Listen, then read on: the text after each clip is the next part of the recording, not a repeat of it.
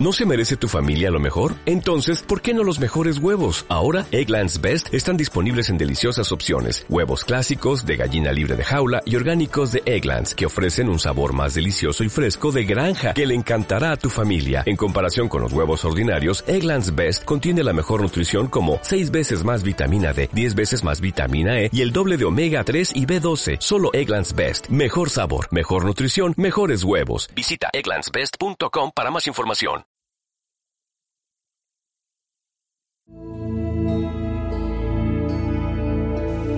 Pon español. Narraciones en español. Si te gusta, compártelo. ¡Atención! El arma en el hombre.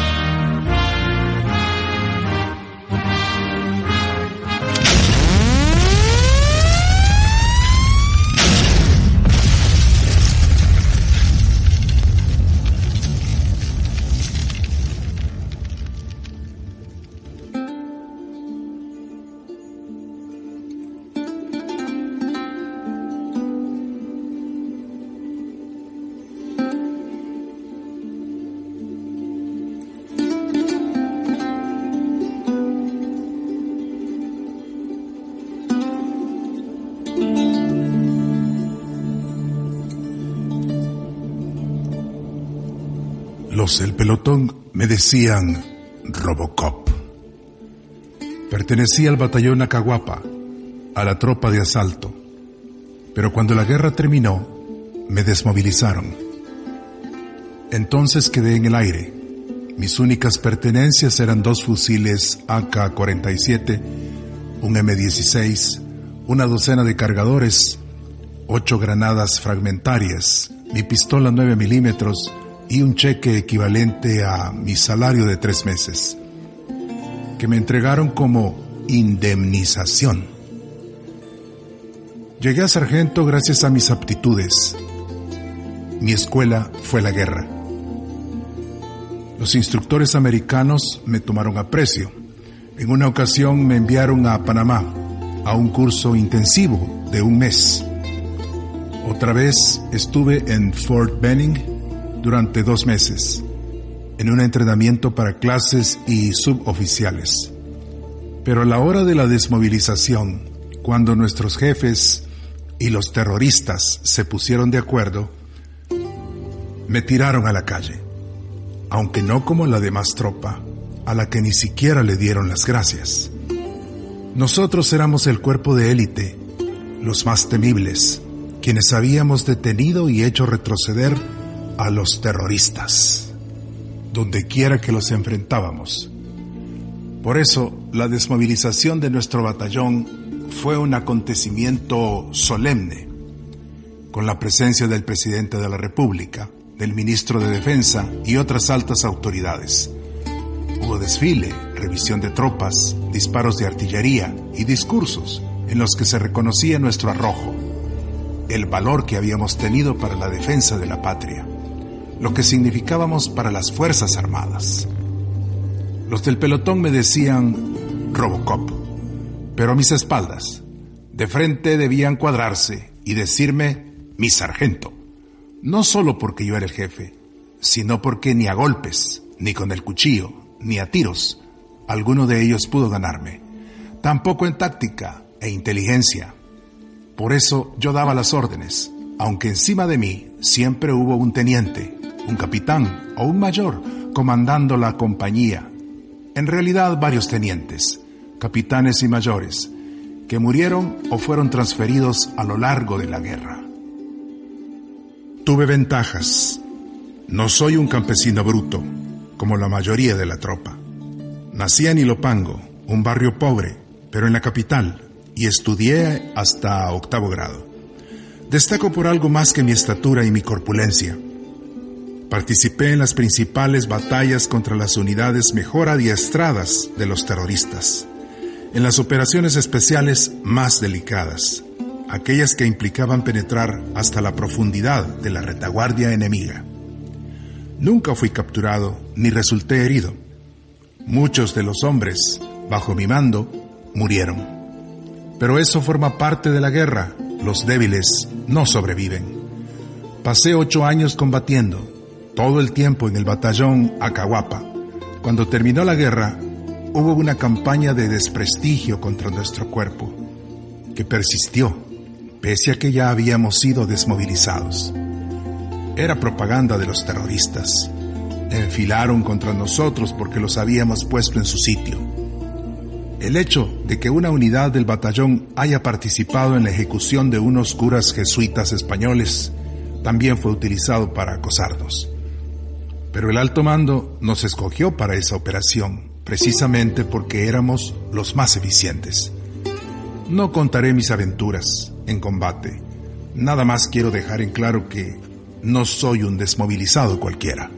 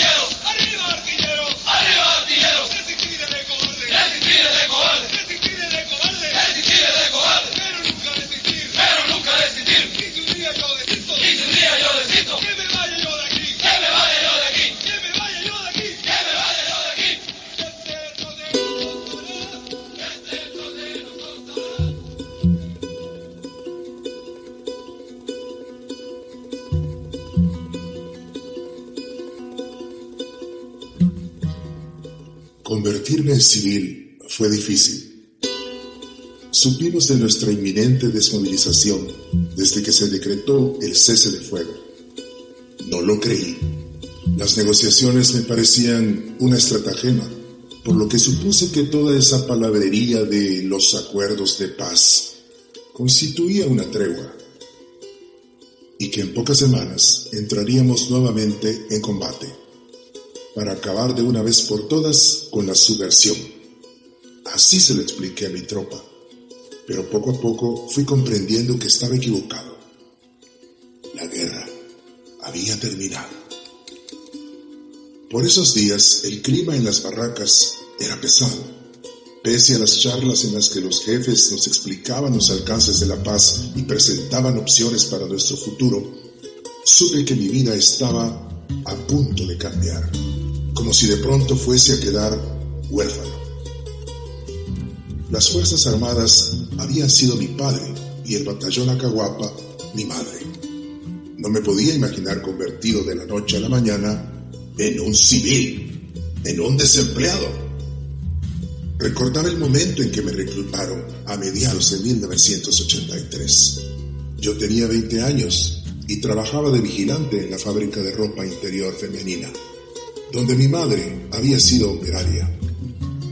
Regresaba de mis labores cuando un retén de soldados detuvo el autobús a la salida de mexicanos. Nos bajaron, exigieron documentos, hubo registro en busca de armas y a mí y a otros tres nos ordenaron subir a un camión militar. En el cuartel San Carlos, después de pruebas y exámenes, cuando el oficial comprobó que yo medía un metro noventa y pesaba 190 libras, ordenó que me destinaran al batallón Acahuapa. Ahora los jefes decían que algunos desmovilizados pasaríamos a distintas unidades, que otros podríamos entrar a las empresas privadas de seguridad y que también estaba la opción de recibir cursos de reinserción que nos permitirían aprender un oficio para conseguir empleo. Pero la cosa sería más difícil.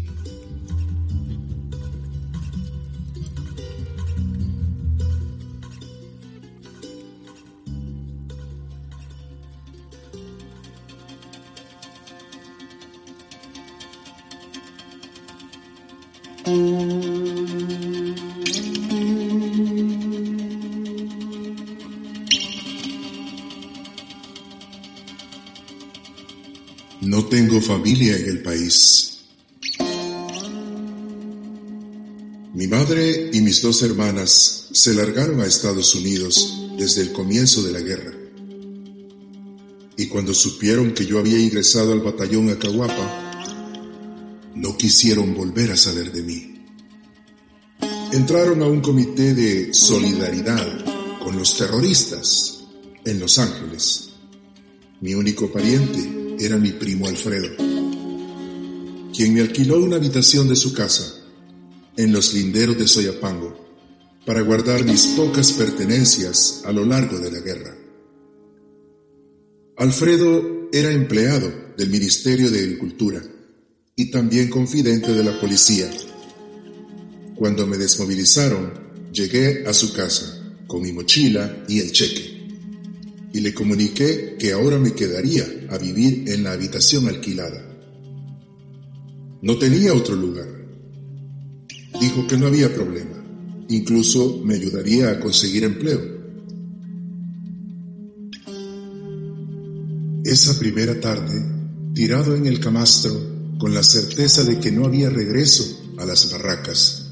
Pensaba que gracias a Dios se me había ocurrido ir acumulando los fusiles y las granadas, porque ahora me servirían para salir adelante. Los primeros días fueron extraños. Tenía el dinero de la indemnización, pero no sabía qué hacer.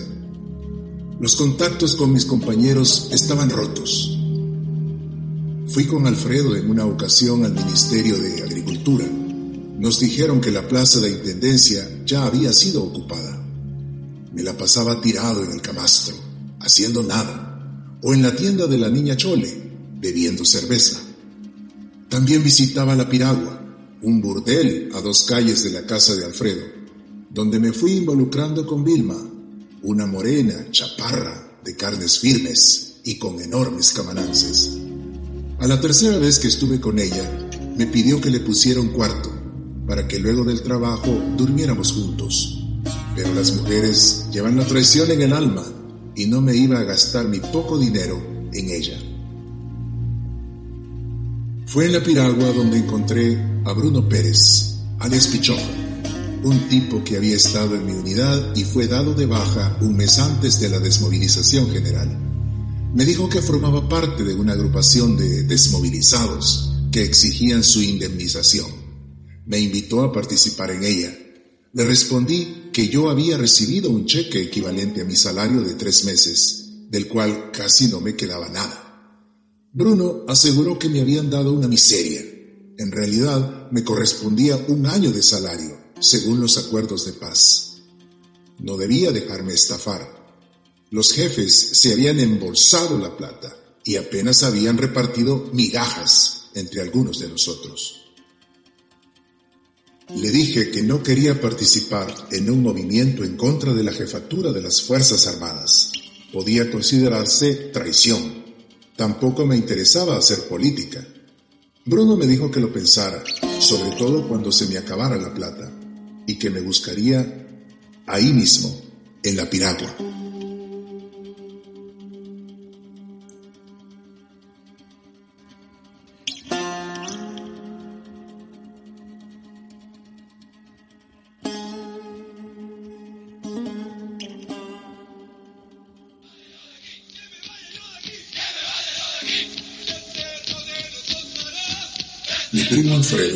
Estaba casado con Guadalupe. Ella me trató con deferencia, hasta con simpatía, mientras estuve de alta en el batallón. Y los visitaba una vez cada dos meses. Pero en cuanto fui desmovilizado y me trasladé a vivir con ellos, noté un cambio en su conducta, su manera de mirarme, de acercárseme. No le di importancia. Ella trabajaba como secretaria en un consultorio médico. Ambos salían juntos, temprano en la mañana, y volvían ya tarde, igualmente juntos. Hubo un día en que ella dijo que se quedaría en casa. Le dolía la cabeza. Tenía un poco de fiebre. Estaba segura que la gripe le explotaría de un momento a otro. A media mañana me había metido en su cama. Gritaba, poseída, que nunca se la había cogido un hombre tan fuerte y grande como yo. Que Alfredo era un miserable, incapaz de preñarla. Y ella deseaba un hijo urgentemente a la siguiente semana volvió a haber un día en que ella se las ingenió para no ir al trabajo. Y gritó de igual manera que Alfredo no la satisfacía, que necesitaba un hombre de verdad como yo, alguien que la preñara. Y a la tercera vez me fui, desde temprano, junto a Alfredo, con la excusa de que tenía una entrevista para un empleo pero en verdad me encontraría con Bruno y otros desmovilizados, quienes me explicarían sus actividades tendentes a lograr que la jefatura de las Fuerzas Armadas pagara la indemnización tal como correspondía. Yo iba con desconfianza, como si me estuviera metiendo en una celada.